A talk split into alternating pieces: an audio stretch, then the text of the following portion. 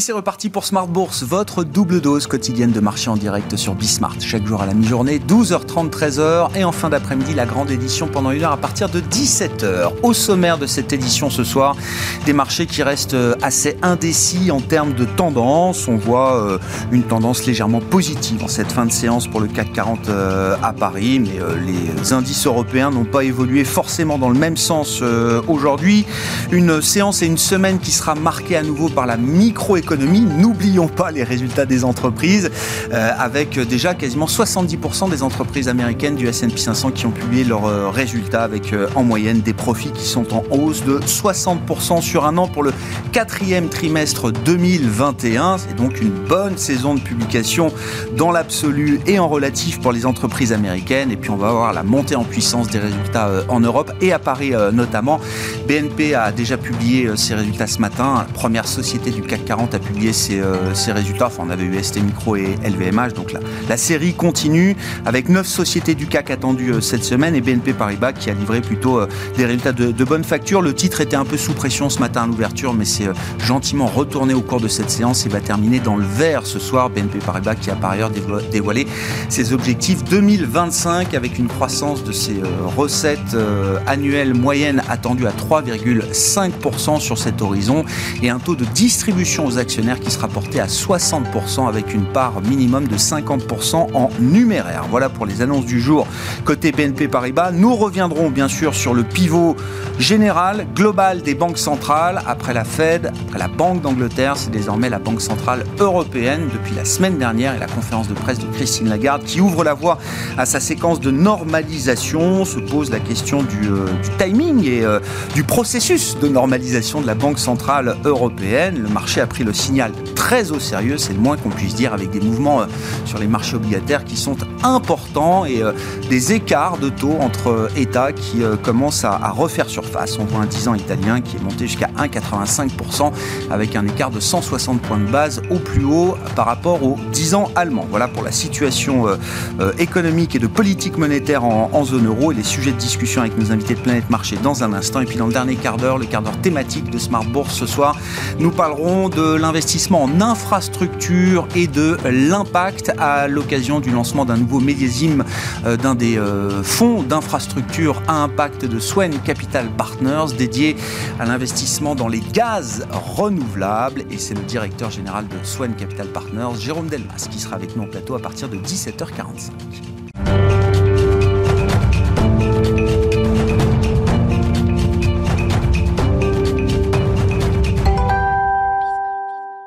Attaquons sans plus tarder la discussion de marché avec euh, trois invités en plateau comme chaque soir pour décrypter les mouvements de la planète marché. Léa Dauphas est avec nous ce soir, chef économiste de TAC Economics.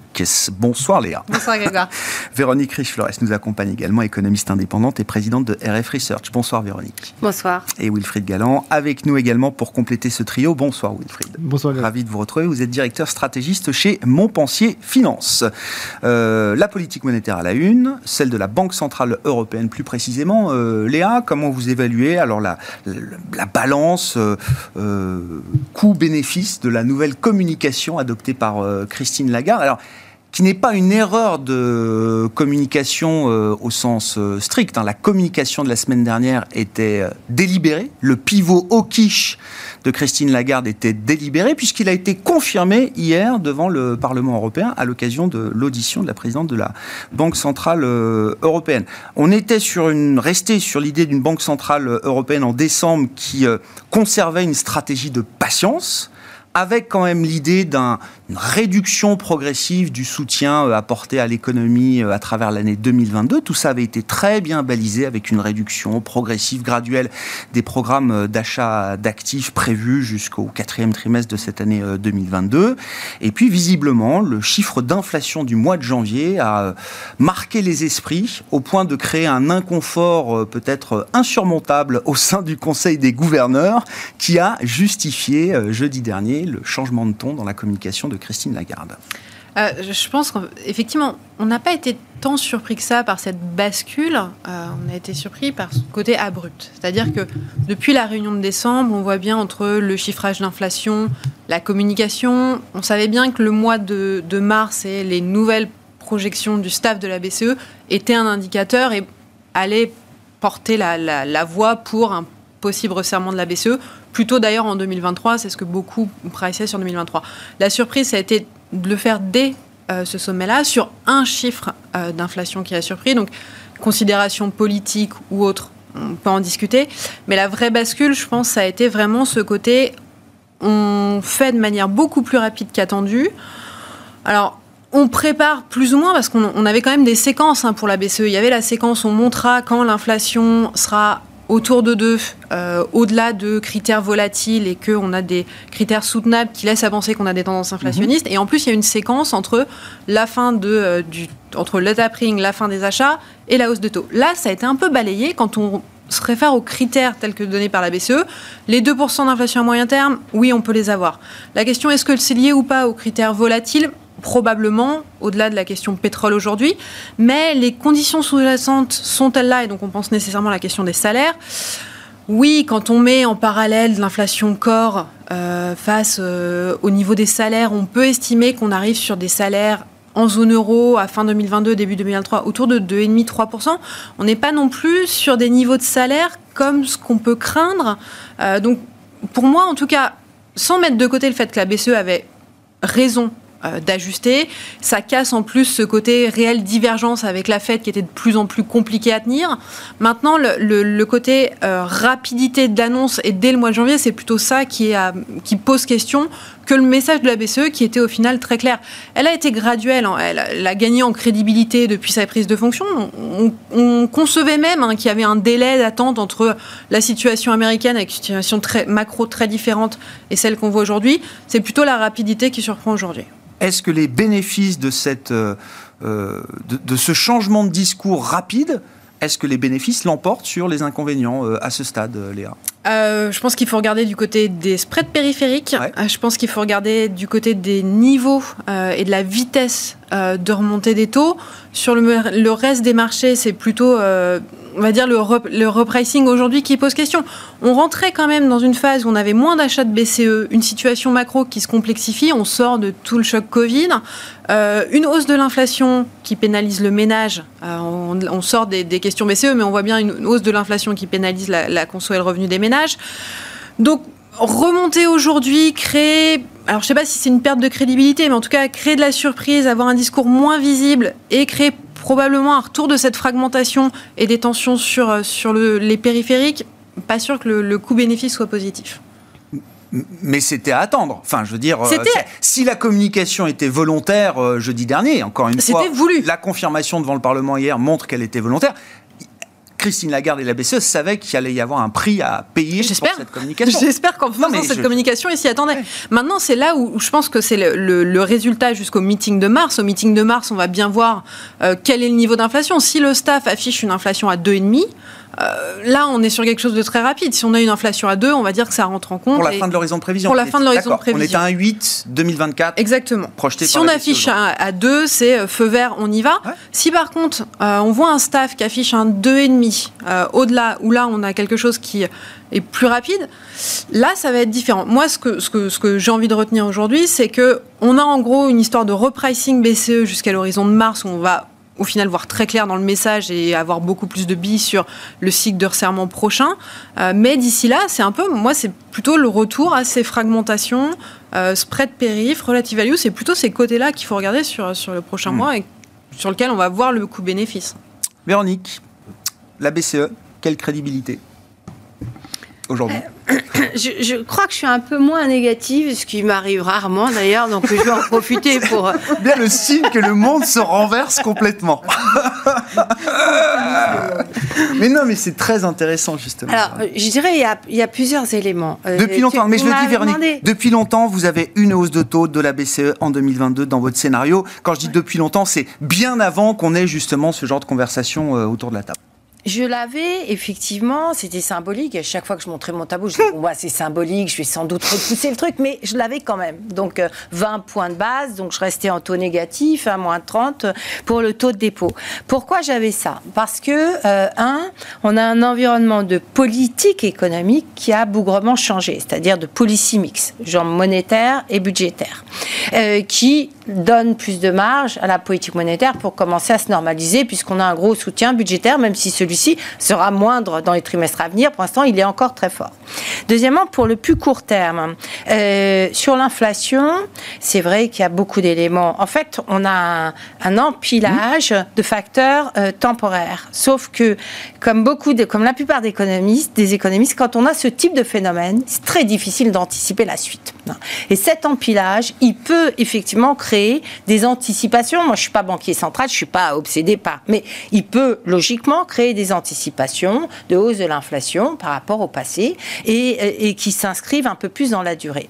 Deuxièmement, si je suis Madame, hein. ce qui n'est pas encore le cas, ce qui, si je suis Madame Lagarde, je me dis bon, bah là, effectivement, euh, je prends le risque de tendre les, les spreads de taux, l'Italie, l'Espagne, peut-être la France d'ailleurs, accessoirement, mais euh, mais en même temps, euh, si j'essaye de mesurer ce risque, jusqu'où il est, on a des pays, tous les pays du Sud ont des acquis de croissance phénoménaux. Hein, entre 2,5 et 3,5.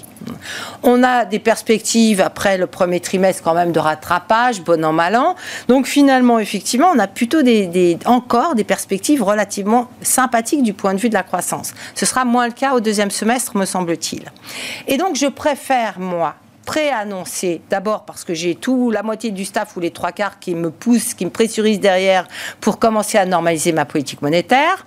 Je préfère lancer euh, des, signaux, pas pour remonter les taux en mars, personne, heureusement. Hein, mais pour commencer à préparer le terrain pour la hausse de taux euh, au deuxième semestre, je préfère nettement le faire maintenant. J'encours effectivement quelques tensions sur les spreads, mais avec euh, après tout, je, dis à Draghi, bah, fais ton job, toi, de ton côté, pour optimiser le plan de relance d'un point de vue structurel et rassurer, jouer ta part à ce niveau-là. Hein.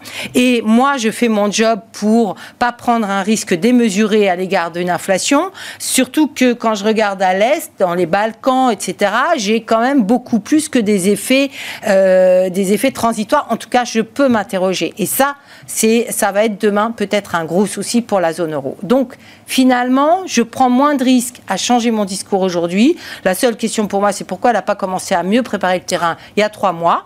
Euh, mais euh, ça, c'est plutôt comme ça que je me pose la question que l'effet surprise de cette fois-ci.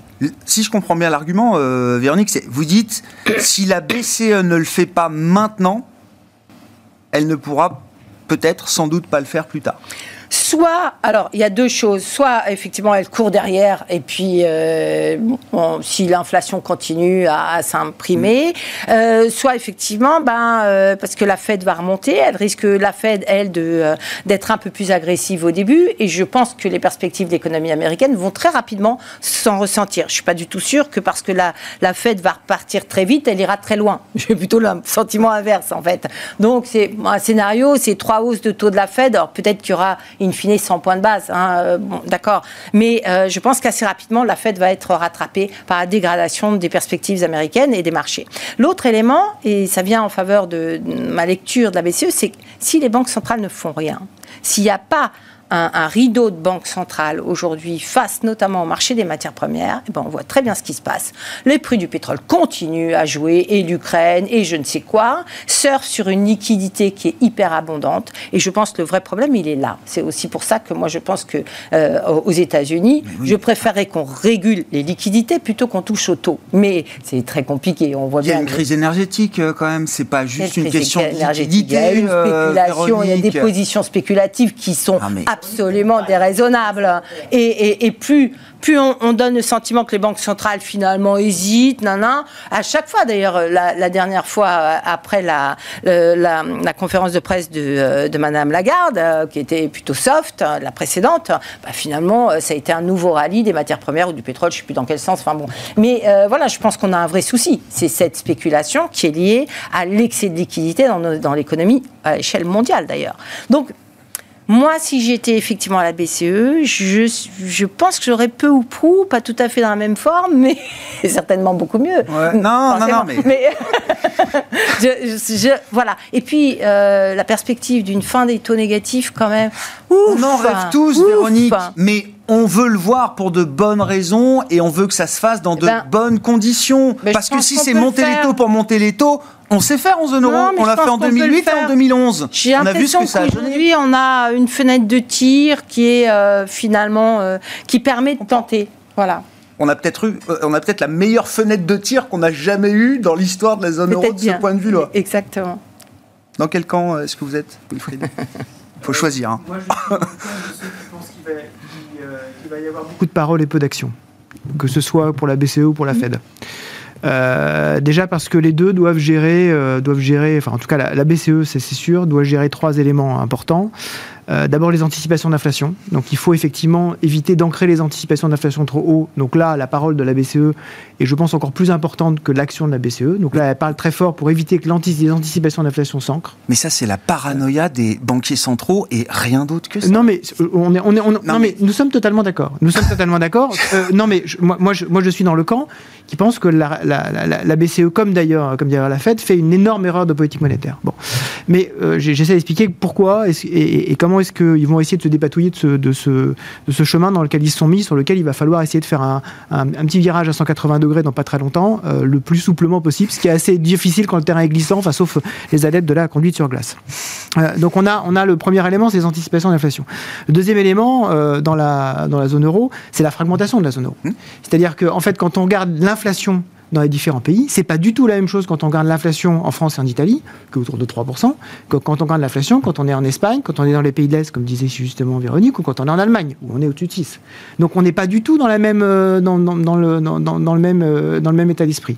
Euh, et donc là, effectivement, il faut essayer de donner des, de donner des signaux sans aller augmenter encore cette, cette fragmentation, parce qu'on sait que tous ceux qui font des rodomontades en disant je suis pas là pour combler les spreads, en général, 3, 4, 5 jours plus tard, font euh, très rapidement, là aussi, un demi-tour, de préférence le plus humblement possible, en disant qu'ils ont fait une erreur euh, et qu'évidemment, ils sont là pour combler les spreads, puisque la BCE, je le rappelle, est là d'abord et avant tout pour assurer l'intégrité de la zone euro. Le reste n'a que peu d'importance. À ce stade, Christine Lagarde nous dit que les mouvements qu'elle a observés depuis euh, jeudi ne sont pas des mouvements qui l'inquiètent et qui sont susceptibles de remettre en question justement ce virage nous verrons dans le temps. Je pense que tout ceci est comme, vous savez, un, euh, bouillon que nous mettons gentiment à chauffer. Nous commençons tout juste à atteindre la température de 45 degrés, qui a été un petit peu élevée pour un bain euh, et qui va probablement euh, déclencher une réaction, je pense, dans, assez peu de temps. Et, le, troisième élément sont les politiques budgétaires. On en a, on en a parlé il n'y a pas très longtemps, mais les politiques budgétaires aujourd'hui de la, la zone euro sont pas du tout sous contrôle. Euh, et on sait qu'aujourd'hui, euh, il va être très très difficile à la, BCE, sans avoir un accord budgétaire européen sur une harmonisation, un dispositif de contrôle, un dispositif de sanction qui soit uniformément accepté par toutes les entités budgétaires de la zone euro, de ne pas finalement faire ce qu'elle fait en général à la fin, parce qu'elle n'a pas le choix, c'est-à-dire assurer le financement des États. Mhm. Et donc, au-delà des effets de manche en disant vous allez voir ce que vous allez voir, à la fin des fins, c'est toujours l'euro avant les traités. Toujours, toujours, toujours. Il n'y a jamais d'exception à tout ça. Et donc, lorsque il y aura effectivement une espèce de dislocation qui pourrait se produire au niveau du marché des dettes et au niveau des anticipations d'un certain nombre d'acteurs disant là, c'est bon, on peut atteindre le, point où la zone euro est en danger, évidemment, il y aura un retour arrière. On n'en est pas là. C'est quoi ce point 160 points de base de, ah. spread sur le 10 ans italien par rapport au 10 ans allemand C'est rien Aujourd'hui, c'est pas encore grand-chose. La question, quand on regarde le spread, quand, quand on regarde. C'est quoi alors Non, mais en, fait, ce qu'il faut, ce qu'il faut regarder, ce qu'il faut regarder, c'est le 300 points de base. Ce qu'il faut regarder, c'est le financement. Euh, oui, enfin, ce qu'il faut regarder, c'est le financement de l'État italien. Aujourd'hui, quand vous regardez la dette italienne en moyenne, euh, l'État italien se finance à 2,1% en moyenne. Aujourd'hui, on est à un peu plus de 1,8 sur la sur la dette italienne. Donc, même avec la hausse de taux, on est encore en dessous du niveau moyen de financement de, l'État italien. Donc c'est pas très grave. Euh, ce qui va être grave, c'est effectivement quand on va commencer à atteindre effectivement les 250-300 points de base qui vont montrer qu'à un moment on, est en train de faire remonter les coûts de financement de toute façon qui va, qui va commencer à rendre tout le monde nerveux. Et là, sans nouvelle communication de la BCE, le marché obligataire va dans cet euh, objectif-là Pour l'instant, c'est le cas. D'accord. Pour l'instant, c'est le cas. Véronique, pardon. Non, non, pardon. Euh, non, allez-y. Et, probablement que ça se traduira, ça commencera à, se traduire plus nettement sur les spreads euh, au moment où les perspectives mm. conjoncturelles commenceront à patiner. Hein, et ça, c'est plutôt l'été. Parce que là, pour l'instant, on est équilibré, effectivement. On va réouvrir l'économie, on va aller se promener, aller faire des restaurants, du shopping. Euh, nos économies vont, les résultats du deuxième trimestre vont être probablement très solides. Euh, vu l'acquis euh, très élevé, ça va être probablement perçu comme une année magnifique. Par contre, la deuxième moitié, avec des politiques budgétaires qui, quand même, devront un peu réguler la chose, être moins, moins généreuses, les effets de l'inflation également. là, ça va commencer, je pense, on va va commencer à, se poser des questions sur les tendances macro. Et c'est là que le risque de spread, normalement, mmh. de, spread plus élevé, se manifeste. Mais ça, ça, voilà, ça laisse quand même tout le temps à la BCE pour continuer à communiquer, à préparer le terrain pour une hausse des taux, me semble-t-il. Mmh. Moi, ce qui me marque, Léa, lors de, mon petit poste euh, d'observateur, c'est, je sais que la comparaison US-Europe euh, trouve vite ses limites. Euh, voilà, on n'a pas mis les mêmes moyens, c'est pas les mêmes structures d'économie, etc. Mais je vois quand même dans la stratégie de la Fed, le, pivot a été enclenché, ça a été un peu brutal également. Voilà, il y a un petit wake-up call, on sort tous un peu du, déni à ce moment-là. Mais la Fed a quand même attendu d'avoir une économie plus, enfin, en surchauffe ou en tout cas revenu à sa tendance, voire au-delà de sa tendance euh, pré-Covid, avec l'idée d'un emploi euh, maximum euh, entre 3,5 et 4% atteint check, c'est fait, euh, avec effectivement une inflation qu'on voit dans le blanc des yeux, comme disait euh, Janet Yellen, et je ne parle pas juste de l'inflation des prix des matières premières, on parle de l'inflation salariale aux États-Unis. Le corps inflationniste va sortir peut-être à 6% euh, pour le mois de janvier aux États-Unis. Il est à 2-3 en zone euro.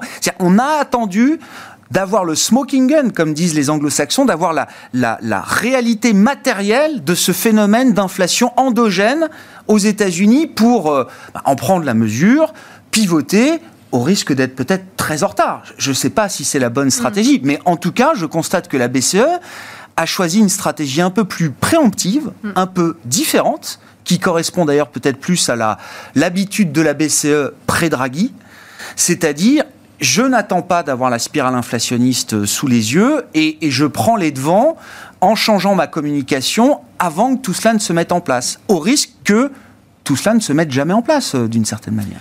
Je pense, qu'il y a vraiment deux écoles. Nous, on, utilise les modèles pour faire, pour faire ça.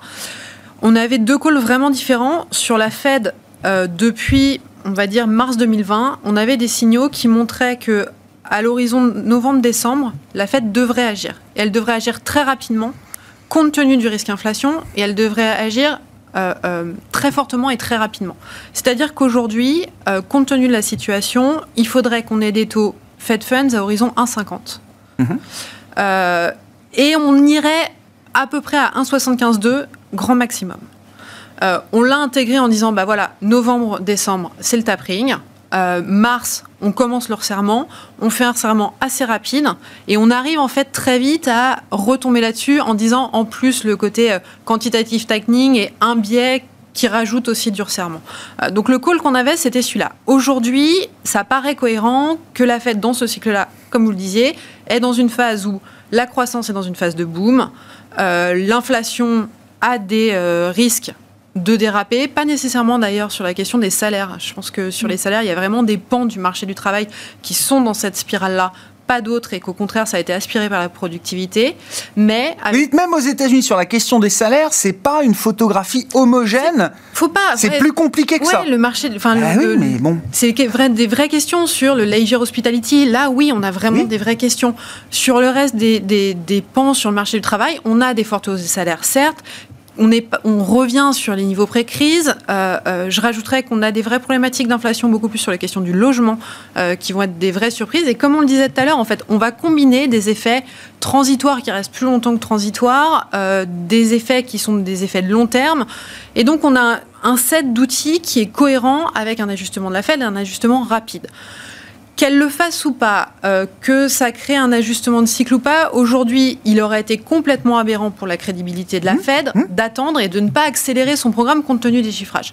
La BCE, moi j'ai une lecture qui est inverse. Euh, quand on fait le même modèle que celui qu'on a sur la Fed et sur la BCE, ce qu'on avait, c'est une BCE qui, lors de la crise précédente, aurait dû monter les taux et qui aujourd'hui devrait aussi monter les taux, c'est-à-dire qu'on a le scénario, nous, que la, BCE est dans une phase de répression financière. Compte tenu de toutes les difficultés de financement des États qu'on a, la BCE reste behind the curve de manière durable pour justement ne pas créer de problématiques spécifiques sur les États. Et donc, même si on est dans une situation macro qui était favorable, mmh. même si on était dans, effectivement dans ce cycle euh, européen qui est très bon et qui va encore l'être sur ce premier semestre, la BCE aurait dû euh, en tout cas, rester en retrait comme elle l'a fait en 2015, 2016, 2017, où elle pouvait remonter et qu'elle ne l'avait pas fait pour tous les problèmes de crise souveraine qu'on connaît.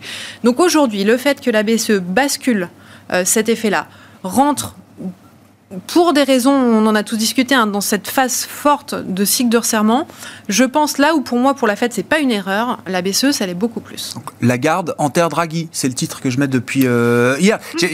non, mais j'ai pas mis de point d'interrogation. C'est exactement, ce que vous dites. Pour moi, c'est ça. La méthode et la manière Draghi, c'est fini. C'est autre chose. Euh, le, le, le, prisme qu'on a tous eu d'analyser la garde et probablement on a tous cette, ce souvenir euh, euh, d'écartement de tous les spreads périphes, de ce passage au 2, je, pense qu'on a tous hein, le 250-300 BP sur le spread italien qui enclenche des nouvelles mesures, des nouveaux outils. Des, je pense qu'on a cette, cette mesure en tête, mais pour on est vraiment aujourd'hui sur des bascules. Encore une fois, les outils de la BCE, la volonté de la BCE, euh, les considérations de moyen terme sur les réchauffement climatique, on sait bien qu'on est sur des prismes qui va être complètement nouveaux, mais effectivement, je pense qu'aujourd'hui, on n'est plus du tout dans la même réalité, dans la même lecture que celle qu'on avait avant. Moi, il y a quand même la question des salaires qui me frappe, euh, Véronique. Alors, évidemment, euh, j'ai pas connu la spirale inflationniste des salaires dans les années 70. Malheureusement, non, mais ce que je veux dire, c'est que qu'on veuille éviter un, une indexation euh, générale, automatique, qui euh, ferait déraper complètement les choses, c'est un point. Là, on en est. Enfin, je vois la Banque d'Espagne Qu'est-ce qu'il y a eu comme modération salariale pendant des années euh, en Espagne? Enfin, Les travailleurs espagnols se sont serrés la ceinture comme jamais. Mm. On est en train de dire à ces gens aujourd'hui, ben, euh, le rattrapage des salaires auxquels vous pourriez prétendre, ben, en fait non. C'est ce que dit très clairement le gouverneur de la Banque d'Angleterre. C'est une situation encore différente. Mais il le dit à la BBC. Je trouve le propos choquant. C'est-à-dire des banques centrales qui se sont euh, satisfaites, accommodées d'une période de stagnation séculaire, de grande modération salariale, imposée en tout cas à beaucoup de salariés, beaucoup de travailleurs, viennent dire aujourd'hui, alors qu'il y a de la croissance, alors qu'il y a des prétentions salariales qui sont légitimes, viennent dire ah non, désolé, c'est pas possible, l'histoire s'arrête là pour vous. Alors, ça, c'est effectivement, hein, ce sont les propos de Bailey et, euh, ils sont très choquants. C'est indiscutable. Après, euh, on peut voir les choses différemment. On peut se dire, ben, euh, ça fait dix ans, voire un peu plus, euh, qu'on dit aux salariés européens, aux travailleurs européens, il faut serrer la ceinture. Hein, il faut de la déflation. Pourquoi? Pour aller capturer les marchés, le grand marché chinois. Notre avenir est dans la compétition, dans la concurrence, dans la compétitivité, etc. Modèle allemand. Et modèle allemand. Et puis arrive une crise, une crise Covid, et là, on, on ouvre complètement les vannes, on, arrose nos économies de moyens que personne n'aurait imaginé et pouvoir exister, et, puis il y a de l'inflation qui arrive. Donc logiquement, vous dites quoi si vous regardez tout ça? Vous n'êtes pas acteur, vous regardez vous dites, tiens, est-ce qu'il n'y a pas quand même un risque de revanche là? Tous ceux à qui on a expliqué comment en disant qu'on n'avait pas les moyens de rien faire et qu'il fallait serrer la ceinture, est-ce qu'ils vont pas tout d'un coup euh, ouvrir la brèche hein, et effectivement exiger des rémunérations salariales? Sinon, ils n'auront plus bosser. Et donc, euh, bah, peut-être qu'effectivement, le vent est en train de tourner. Et donc, à mon avis, enfin, je ne sais pas, hein, mm. mais je pense que c'est une réflexion qu'on peut avoir, en tout cas. Et de la même manière, quand on regarde, je parlais de l'inflation en Europe de l'Est, ça m'a un peu marqué quand même. J'ai un peu approfondi le sujet, parce que c'est quand même, on parle d'inflation à plus de 10%, hein, entre 8 et 12%, en fait, dans la plupart des pays. Et, euh, et vous dites, bah, oui, finalement, on a une politique européenne qui a été hyper généreuse par rapport à des pays qui n'ont jamais connu cette générosité. Mm-hmm. Ils sont en pleine crise, crise sanitaire, on ouvre les vannes et en plus on fait des plans de relance, ils peuvent exporter leurs produits à bas coût dans le reste de l'Europe. C'est euh, Byzance et la croissance effectivement. Regardez la Pologne qui est en dehors, hein, qui est pas dans la zone euro, euh, une croissance exceptionnelle avec 3% de transferts euh, européens, 3% de leur PIB tous les ans, c'est colossal. Donc on, on a je pense qu'on n'a pas du tout le même contexte qu'auparavant. C'est pour ça que moi, je, moi, j'étais farouchement opposée à la hausse des taux de 2008 et de celle de 2011. Aujourd'hui, je ne vois pas du tout les choses pareilles parce qu'on a eu cette crise, on a ouvert les vannes sur le plan budgétaire hum, et on les a bien ouverts hein, et on continue quand même globalement à, dans les pays qui sont pas trop menacés pour l'instant à être très généreux et, je pense que du coup ben, la, Banque centrale peut s'autoriser un, début de normalisation, être moins présente, hum. Avoir moins cette, euh, cette responsabilité de tenir l'ensemble. Et alors peut-être qu'en plus on a des vraies raisons de se poser la question d'une inflation salariale. Alors moi, je, ne vois rien euh, de, d'effarant là-dedans. Au contraire, hein, ce serait même plutôt bienvenu. Sauf que j'ai noté qu'à chaque fois que j'ai fait des, plateaux télévision, la première question, c'était est-ce qu'on est dans un cycle de prix-salaire C'est l'angoisse numéro un. Alors, c'est l'angoisse numéro un des économies de marché. Après 20 ans de modération pour des banquiers centraux. Non, mais on, on parle de banquiers centraux quand même. Ceux qui ont été éduqués à l'économie avec des manuels des années 70, qui est le cas que de la plupart des gens qui posent des questions en général. Heureusement, Grégoire, vous n'êtes pas dans ce cas-là. Euh, c'est effectivement le cas. Non, mais, c'est effectivement le cas. C'est-à-dire que le, vrai. on peut défendre le marché. Le vrai sujet fondamental de, tout, de, beaucoup de gens euh, euh, qui, effectivement, ont été élevés par des gens qui ont connu cette, cette, inflation très forte des années 70, c'est est-ce qu'on ne va pas retourner dans, dans, la partie stagflation des années 70 et est-ce qu'on ne va pas retourner avec les méthodes extrêmement violentes de Paul Volcker en 1980 qui ont été. C'est ça le sujet. Alors qu'on est effectivement dans une situation qui n'a rien à voir. Le, principal problème, et je pense qu'on tourne autour de ce sujet-là depuis un certain temps, c'est que l'inflation l'effet inflationniste majeur, il vient de l'offre, il vient pas de la demande. C'est-à-dire qu'effectivement, on a eu un push en de zone euro, c'est sûr.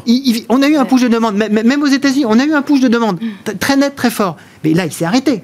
Donc, le véritable problème, c'est qu'on est toujours en dislocation de l'offre, en particulier avec la Chine qui est toujours avec son zéro Covid et avec un certain nombre de perturbations, à la fois énergétiques, sur le marché de l'emploi, ça c'est vrai, et, sur le, et sur le marché globalement des chaînes de valeur. On a, on, a, on a perdu cette fluidité sur laquelle tout le monde s'est appuyé. Le problème, c'est que si vous êtes une banque centrale et que vous dites je veux régler via l'offre, parce qu'en fait, je n'ai évidemment mm. mais aucun, mais alors aucun levier sur, euh, sur, les chaînes de valeur en tant que banque centrale. Je suis désolé pour eux, mais il n'y a, vraiment mais aucun impact sur les fils de bateau à Los Angeles et sur le port de Ningbo en Chine. Absolument aucun, même avec toute la bonne volonté du monde.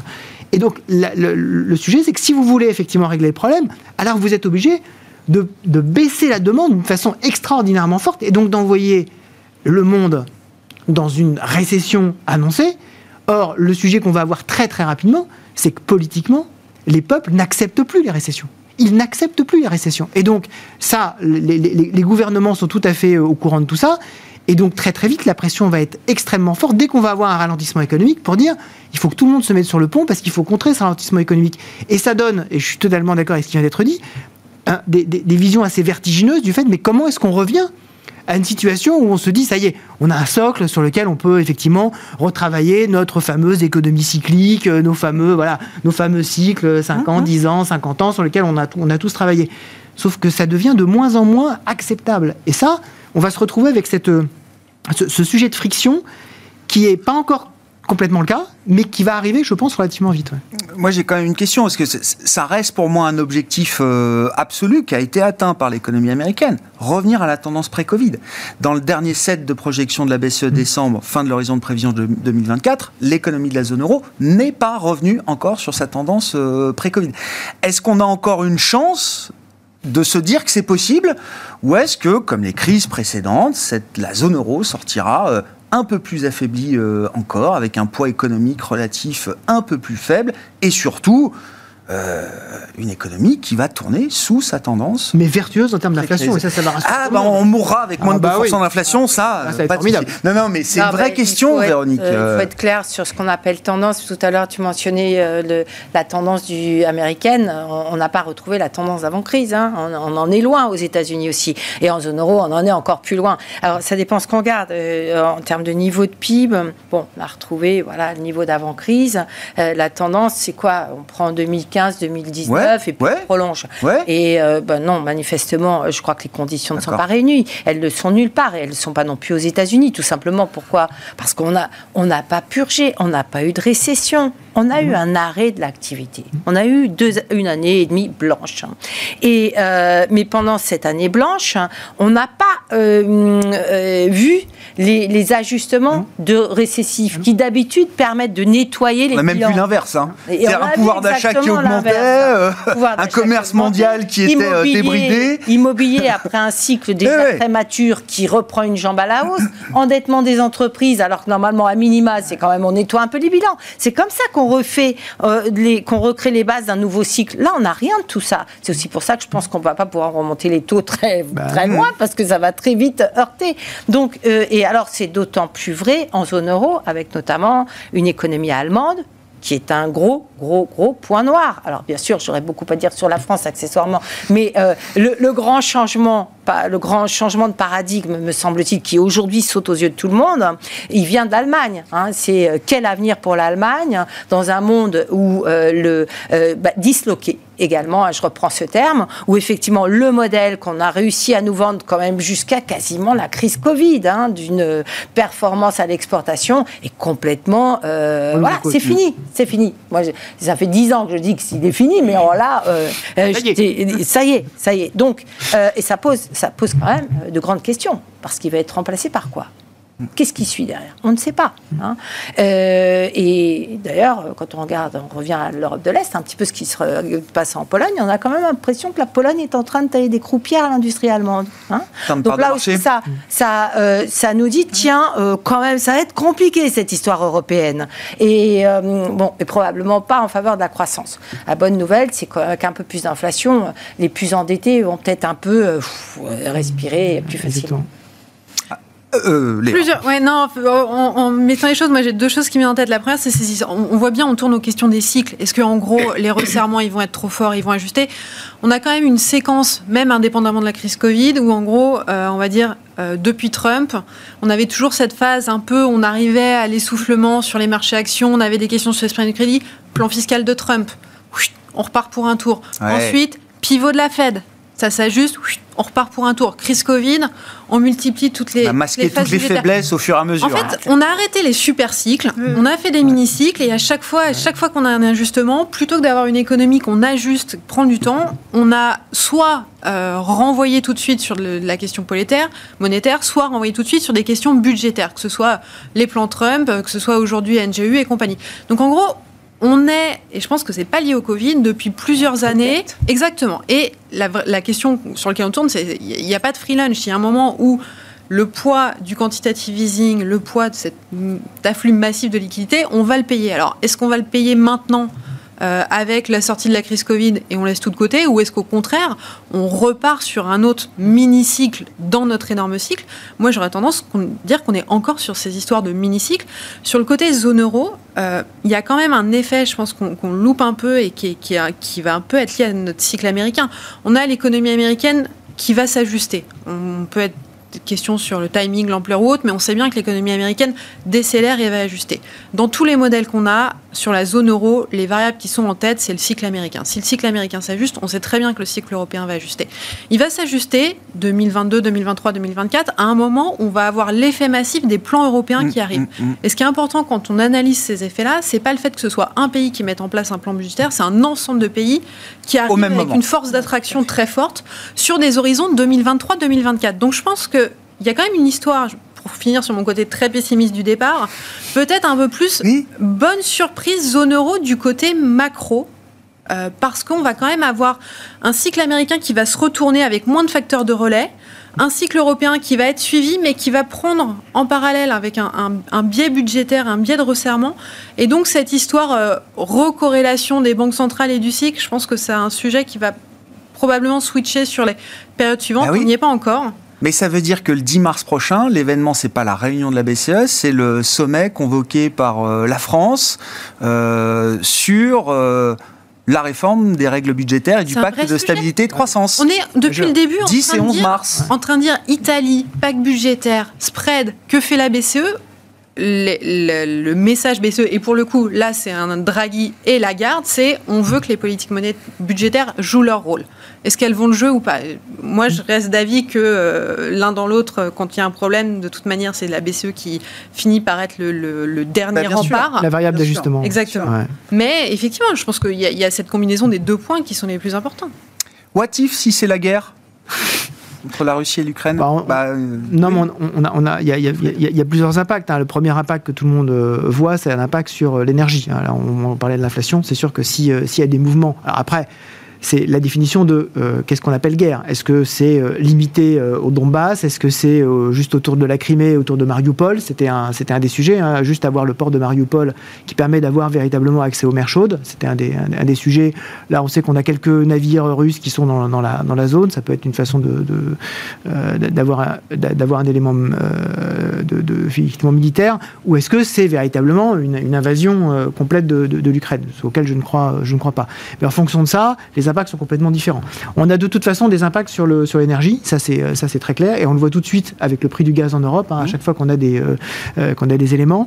Le, deuxième le, le, deuxième sujet, c'est que on a aussi euh, potentiellement justement à l'est de l'Europe un impact qui peut être macroéconomique assez rapide hein, euh, en termes de justement euh, à la fois de, de, shoot macroéconomique sur, sur, quelques jours parce que tout le monde se précipite pour faire des stocks et puis après de après d'arrêt d'arrêt brutal. Et puis d'un point de vue plus large le sujet après c'est comment est-ce que la Russie va se positionner par rapport à ses différents partenaires. Est-ce que est-ce que face à des sanctions très fortes est-ce qu'ils vont décider de couper le gaz? S'ils coupent le gaz ça veut dire qu'ils se mettent aussi dans une situation par rapport à leurs nouveaux amis chinois, anciens mais maintenant nouveaux, euh, une situation où euh, les Chinois pourraient se dire c'est pas non plus le partenaire le plus fiable qu'on puisse imaginer. Bon, donc tout ceci est assez compliqué, euh, mais en tout cas, je pense qu'aujourd'hui, pour faire peur un peu à tout le monde, je pense que le risque de guerre n'est pas du tout intégré dans les marchés financiers, hein, de vraie vraie guerre. Non, mais c'est pas le job des marchés financiers d'intégrer des risques de guerre. Non, en fait, le, job des marchés financiers, c'est de dire est-ce qu'il y, a suffisamment de tension pour que par exemple on voit des, des, mouvements qui soient par exemple très très forts sur les taux?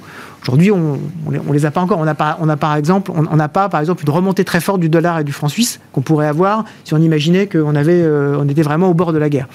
Donc, euh, on a même eu une remontée du rouble. Hein. donc, euh, peut-être que c'est un bon signal. voilà, en tant que financier, je me dis que c'est un bon signal. On se rapproche à ce qu'on peut, mais on va espérer quand même que la, diplomatie arrive à, quelque chose de, de constructif. Pour l'instant, ça a l'air d'être plutôt en tout cas une stabilisation et une, des, des, tensions qui ont l'air d'aller un petit peu décrescendo. Là, je regardais aujourd'hui, ça a l'air d'être plutôt un petit peu plus favorable. Donc, euh, attendons de voir. Mais c'est un sujet vraiment très, très important se satisfaire de, de ça ce soir. J'ai appris, un de vos confrères économistes m'a rappelé, ou m'a même appris euh, tout simplement, euh, le PIB de la Russie, c'est le PIB de l'Espagne. Oui. Ah c'est un petit pays. Ah bah, c'est une grande puissance pauvre. C'est le terme de Frédéric Ancel que je, que je ah reprends régulièrement. la Russie, c'est une grande puissance pauvre. Et donc son sujet, justement, c'est que si elle n'existe pas géostratégiquement au travers de ses actions militaires, elle n'existe plus. Et donc, et donc c'est un véritable sujet, au sens propre du terme, existentiel pour elle. C'est-à-dire que si jamais elle ne fait plus peur par justement ses capacités de projection et son côté euh, euh, à la fois... Euh, très prévisible, mais sans pitié hein, sur, sur un certain nombre de choses, alors elle, peut disparaître de la scène, de la scène géostratégique. Donc elle doit toujours être en mouvement. Et le sujet de Poutine, c'est comment je suis en mouvement tout en n'actionnant pas des leviers, on, rejoint un peu les, les, les, notre débat autour de la BCE, mais tout en n'actionnant pas des leviers qui font qu'ensuite je serai obligé à un moment donné de revenir en arrière parce que sinon je serai plus considéré comme fiable. Donc euh, oui, ça va être euh, c'est un sujet qui est un sujet qui est à la fois passionnant et un peu stressant quand même. La Russie qui a été un des marchés euh, financiers les plus ah booming dans les émergents l'an dernier. Merci les matières premières. Hein. Oui. Merci matières premières. Marché émergent, on voit bien, on a le décalage. Hein.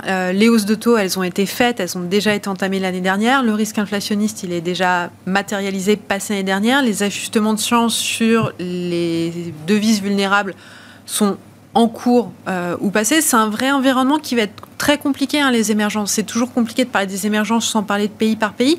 Mais aujourd'hui, si on s'intéresse aux dix gros, la Chine en ralentissement, euh, dans une phase où ça risque encore d'être baissier.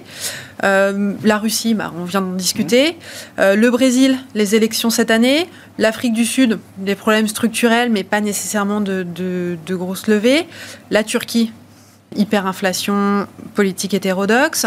Il nous reste probablement l'Inde, euh, avec un gros potentiel euh, haussier, la Pologne, par son, son, biais sur, sur le niveau européen. Mais globalement, sur le set euh, de pays émergents aujourd'hui, c'est soit vraiment faire attention euh, aux pays qui ont gardé de potentiel, qui s'en sont bien sortis de la crise mmh. Covid, parce que les marges de manœuvre sont pas là, euh, mais vraiment très touchy cette année. Donc là aussi, il y aura de la discrimination, vous dites. Hein. Elle a déjà lieu, euh, et elle va, elle va se maintenir dans cette phase en plus de resserrement du cycle américain. Ils ont déjà resserré. En particulier pour ceux qui ont besoin justement de financement. Exactement. Dans, une phase de, finance, de, resserrement, c'est très très important de voir ceux qui sont voilà, avec une balance des paiements positive ou pas. Quoi. Merci à vous trois. Merci d'avoir été les invités de Planète Marché ce soir. Léa Dofas, chef économiste de TAC Economics. Véronique Riche-Flores, économiste indépendante et présidente de RF Research. Et Wilfried Galland, directeur, directeur stratégiste de Montpensier Finance, qui était avec nous en plateau.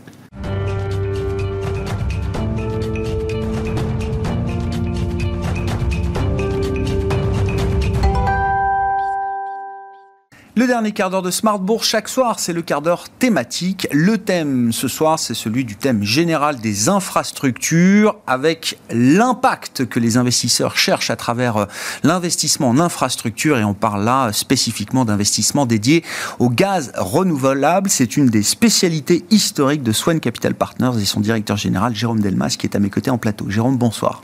Bienvenue. Bonsoir Grégoire. Merci beaucoup, ravi de vous, vous retrouver. Alors techniquement, l'actualité qui vous amène, c'est le lancement du deuxième millésime de votre deuxième fonds d'infrastructure à impact dédié au gaz renouvelable, donc le biométhane, qui est un investissement historique chez euh, Swan Capital. Et puis on ajoute aussi l'hydrogène vert qui prend peut-être euh, de plus en plus de place dans cette thématique des, euh, des gaz renouvelables.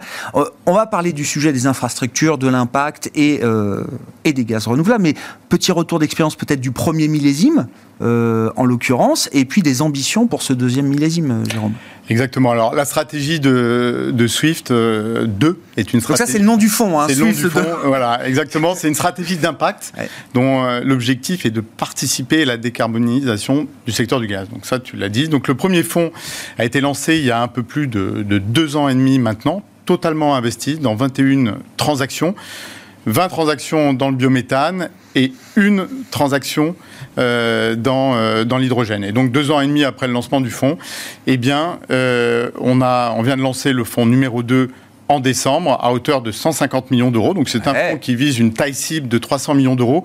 Donc dès le premier closing, euh, j'irai un appétit très important euh, de la part de, nos investisseurs euh, historiques, euh, massifs, Crédit Mutuel, Arkea, qui ont permis le lancement de ce fonds avec d'autres d'autres investisseurs. Sur quoi vous vous appuyez au regard du, du succès du, du premier fonds? Qu'est-ce qui ne change pas? Qu'est-ce qui perdure en termes de stratégie et de philosophie d'investissement? Qu'est-ce qui évolue? Qu'est-ce qui progresse également dans ce deuxième millésime, euh, Jérôme? Alors déjà, ce deuxième millésime, il est porté par un marché des énergies renouvelables qui est en plein essor, faut le dire. Historiquement, on parlait d'éolien, de solaire, et on voit qu'il y a une diversification du marché des énergies renouvelables sur le biométhane et l'hydrogène Donc là, la stratégie par rapport euh, au fonds 1, effectivement, c'est de faire davantage d'hydrogène propre, d'hydrogène vert dans le fond. On pourrait aller jusqu'à 30% du fonds euh, dans euh, l'hydrogène vert. Le reste étant principalement investi dans, le, biométhane, puisque finalement, historiquement, il y a un excellent couple risque-rendement sur cette filière. Ça veut dire qu'hydrogène vert, alors technologiquement, on sait qu'on sait faire. Mais ça veut dire qu'il y a un modèle économique qui est en train de, s'affirmer derrière justement euh, euh, l'hydrogène euh, vert, l'hydrogène renouvelable, donc créé à partir d'énergie décarbonée ou la moins carbonée possible. Hein. c'est, je rappelle, la caractéristique de l'hydrogène vert. Oui, alors déjà, l'hydrogène, c'est un vecteur d'énergie. Hein. Donc ça, c'est effectivement... c'est une pile, grosse pile. Exactement. C'est et l'hydro... il y a différents types d'hydrogène. Hein. Il y a l'hydrogène gris, bleu et vert. Nous, on va investir dans l'hydrogène vert.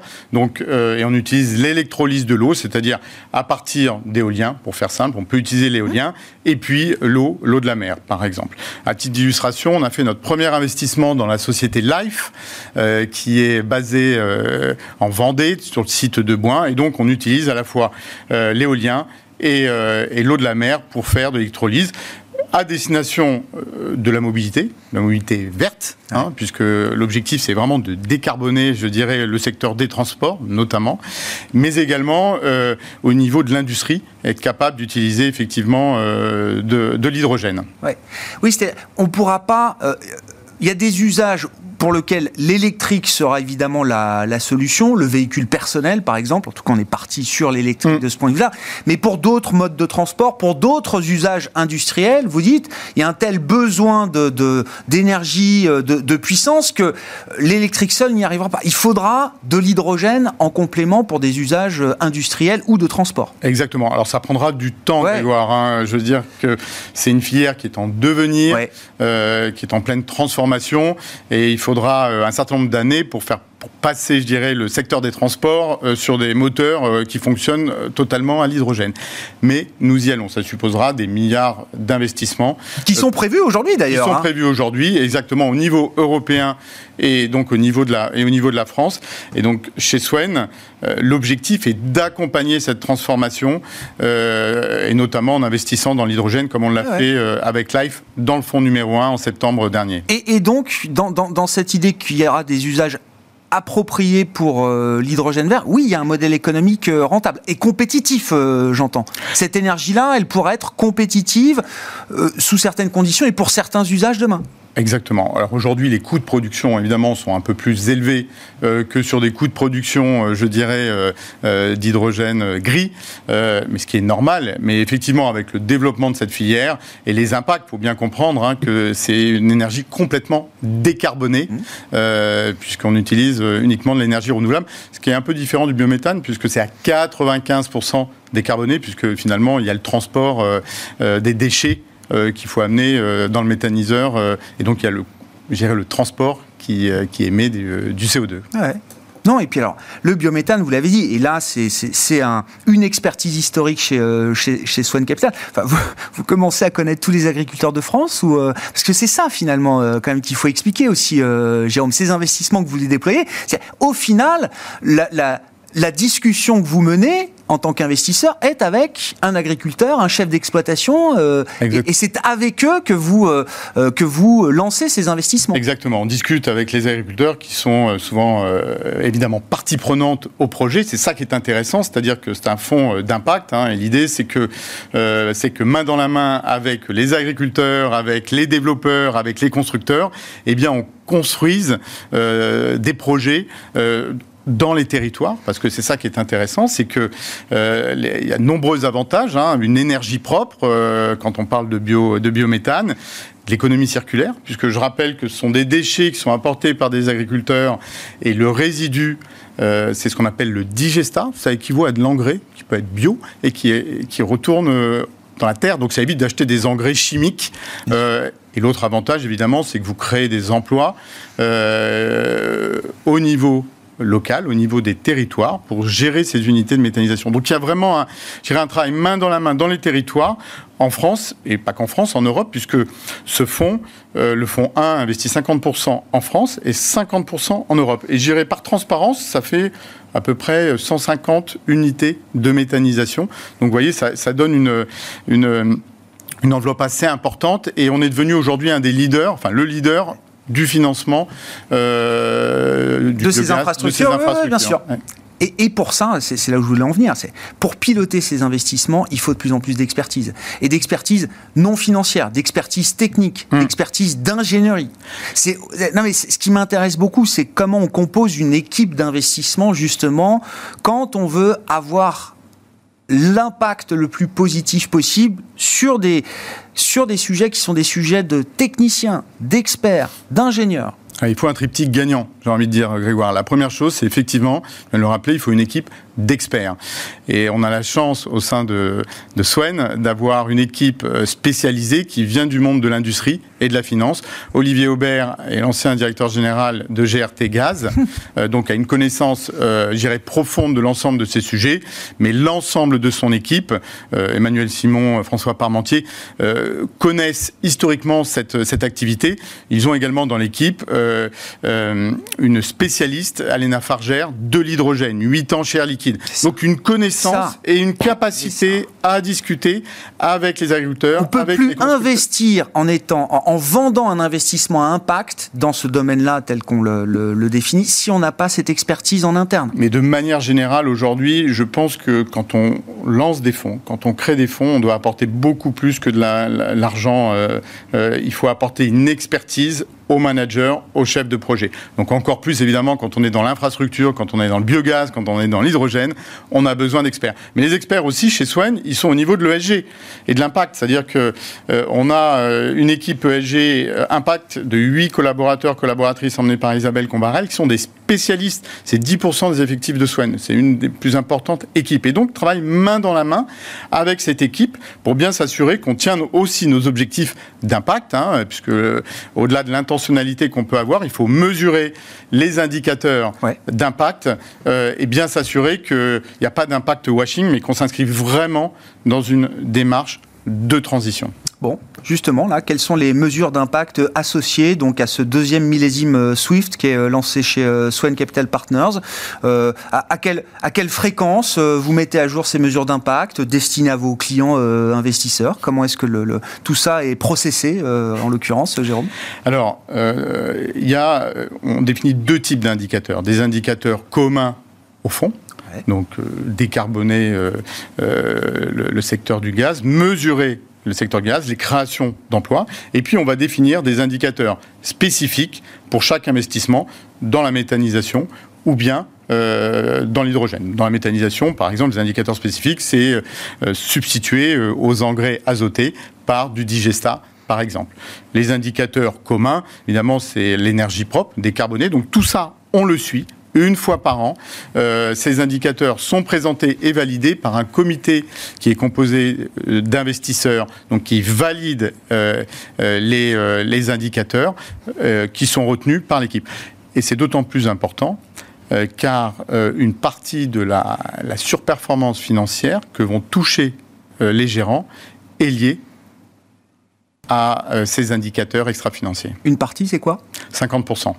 Et ça, c'est une évolution non, mais par rapport au fonds. Oui, parce qu'aujourd'hui... c'est pas 20%, c'est 50%. Exactement. C'est-à-dire qu'on a évolué même par rapport au fonds. On était à 30% euh, de, critères extra-financiers euh, impact, le, carré en jeu. On est passé à 50%. Et, et finalement, c'est totalement normal, parce que si on veut être cohérent avec euh, ce qu'on vend, c'est-à-dire euh, gérer de la performance financière et extra-financière, eh et lutter finalement contre l'impact washing, il faut qu'il y ait un alignement d'intérêt total avec les valeurs et ce qu'on défend. Donc là, on est à 50%, je sais que ça sera beaucoup plus sur les autres fonds, c'est l'histoire. Et ça devrait être l'histoire pour l'ensemble des fonds d'investissement. Merci beaucoup Jérôme. Merci d'être venu euh, alors évoquer ce, deuxième millésime et parler plus généralement de cette thématique de l'infrastructure, de la décarbonisation des énergies à travers euh, l'investissement dans les gaz renouvelables, qui est l'objet de ce SWIFT 2, donc ce deuxième millésime de votre euh, fonds d'infrastructure à impact chez Swen Capital Partners? Jérôme Delmas qui était à mes côtés en plateau pour le quart d'heure thématique de Smart Bourse ce soir, directeur général de Swen Capital Partners.